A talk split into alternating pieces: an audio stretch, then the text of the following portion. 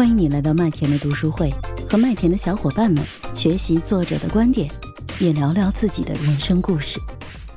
小彬彬带给我们的书是《非暴力沟通》。小彬彬，终于轮到我了，我先做个自我介绍吧。我叫钟泽斌，然后是钟南山的钟啊，泽的话是毛泽东那个泽，就毛爷爷那个泽。然后斌的话，主要是因为我爸想让我跟那个毛爷爷一样文武双全，所以取的叫泽斌。然后大家都叫我小彬彬啊。我今天要分享的是一个樊登讲的一个可复制的沟通力。看完这本书，其实对我感受挺大的啊。看了前面几章，我就感觉有一种豁然开朗的那种感觉啊。我也不知道是不是我最近经历比较多一点，然后也是可能是我头脑发热啊，突然就想明白了很多事情。那我就先说一下，就是我最近的感受吧，就书中的。其实前段时间大概是在。五月份，其实我发生就是我自己经历的，我感觉是经历比较多一点，然后再结合书中，我就觉得那可能是我自己的问题，我们沟通不到位。第一个可能就是比如说我一个朋友，对吧？然后他因为帮我收了一笔钱，但是他后面呢，到那笔钱到账了，他就可能就转了一半给我。那时候我就觉得我就心里很不舒服，沟通的时候我也没有去想太多的，我就会直接去把我的，我就跟他说，这个人怎么这样子呀？对不对？凭什么？凭什么要帮我收一笔钱？那么好的朋友，就是我们在一起认识了可能有七八年了，但是他为什么要收我一半？对不对？然后，但是我读完这本书，我就感觉，可能就是我刚开始的需求没有表达的很清楚，然后我在沟通上面也是没有尊重他的。然后，其实还有一个，就书中有好几章啊，它一层层就是到底沟通沟通力对我们有重要，有多重要？就是为什么我们沟通？可以可以复制，也给出了很多很好的建议。就书中他有个告诉我们一个点，就比如说他是说，好像一个人的成功是占到百分之八十五，但来自沟通力，但是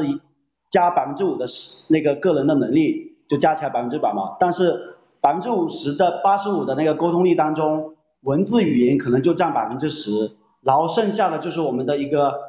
语气啊和一个态度，还有一个氛围等等等一些的啊。所以呢，就是很多时候，我们觉得一个人说说话很讨厌啊，无法接受啊，可能也许他不是他说话有问题，或者是他的语气态度不好啊，又是我们自己心情不好的时候，就整个气氛他就不会很融洽。就就像前不久，我不知道你们有没有看抖音啊？前不久有个新闻，就是有个保安跟那个业主因为一个很小的一个事情就吵起来，然后最面最后面就会发展成那个打架啊。就跟那个唐山唐山那个事件一样，对不对？本来是个很小的事情，但是他们就引发成了那个打架的事件啊。其实这个事情的起因其实很简单的，就是他们语言根本就是不是关键原因，主要是他们的当时那个态度啊，那个氛围才是关键的问题。就比如说在我们身边这样的事情，其实有很普通的很多的，就明明自己觉得说的说的问题很平常啊，没有没有。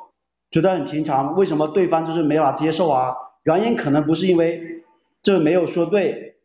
那个樊登在书上也告诉我们，就谈话，谈话就是分为一个谈话的目目标啊，我们目标清晰，和一个气和一个气氛目标，就是两个需求。我们跟任何人说话的时候，如果感到那个氛围不对，我们就要马上停止那个谈话目标，转转为那个开始维护那个气氛啊。就气氛，就是维护气氛会融洽一点，才继续开始我们的目的沟通谈话。我们常常也会控制不住自己的那个发怒生气，因为我们脑子里，他书中提了一个什么什么基基基底核，我也不知道是什么东西，还有那个性脑核的影响。就像我们学了很多道理，就始终过不好这一生。因为过去的经验习惯了，早已刻个刻在我们脑子里了，一时半会就很难改变，也会第一时间跳出来主主导我们的行动。就拿拿我自己来说吧，就前两天看完这本书啊，本来我打算以后好好跟别人沟通，就比较有耐心一点。但是前两天我爸妈给我打了个电话，就跟我说一个说一件事，其实他们就是来催我结婚找我女朋友的，对吧？然后我本能的就马我马上给他们回复。我说我今年不想谈啊，也不想找啊，就是太忙了，没有时间。那听到听到我说这句话，他们本来是打电话给我是很高兴开视频的，对吧？然后兴高采烈的，但但看他们这样子，就马上就会变得很那个，很很很，就是马上就会变得脸上就变得不想跟我聊了，想马上挂断啊，就是因为我没有得到，我没有认同他们的说说法，结果我挂完电话，我说完我就后悔了，主要主要呢，就是因为其实如果我我应该认同先认同他们的那个感受，对吧？然后再发表我自己的意见，可能他们会。比较听得进去一点，那这种情况其实我们相信我们所有人都不陌生，就是明明学学了，刚刚看了很多道理，学会了很多道理，就一放下马上就忘记了怎么做，所以我们我们需要的是不停的去看书，然后需要不停的强化这样的知识和道理，然后有强的控制自己的行为啊，我想这就是为什么一个人不断学习需要不断去增强自己的记忆能力的一个原因，然后还有个另一个方面。他书中的话告诉我们，任何一种有效的沟通方法是你要先先对就先肯定，再加对方的尊重对方，先用赞同的语气表达表达对对方的认可，再说出你的观点。然后不管什么时候都不要先否定对方，要记住这是所有沟通最简单的一个道理。其实刚说的那个换位思考。只是不仅要换位思考，还要做到换位换位回来回答他的问题。然后他后面有一个公式，他是这样子的：沟通的方法就是先给予人肯定的认可，然后再加上我们的感受，再加我们的解决方案。他主要书中的一些关键词，一个重点，我是讲那么多。再谈一下啊，我自己看完这本书的感受的话，就是前段时间我五月份的时候。其实，啊，其实就是有个有件事情，是一个我前前前女友，她突然来找我陪我跟我聊天，对吧？但是她已经结婚了，但是那个好像她老公就是看到了我跟她聊天记录，其实也没有聊什么，但是她老公的话就是突然就给我打电话，打那种骚扰电话，就说约我出来啊，是不是是不是想怎么样？就是想就是想打架那种啊。最后面因为好像。我也不知道他什么原因，就看到我的车停在公司楼下，他就直接拿一块石头把我的车的玻璃直接砸了。其实这是一个，就是沟通不到位，也是个他就是书中说的有个暴力沟通啊。其实很多事情我们坐下来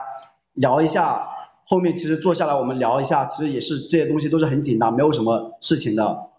只是他当时就会自己脑脑袋发热啊，可能就会。造成了这种损失，其实这种都是很简单的一个道理。还有一个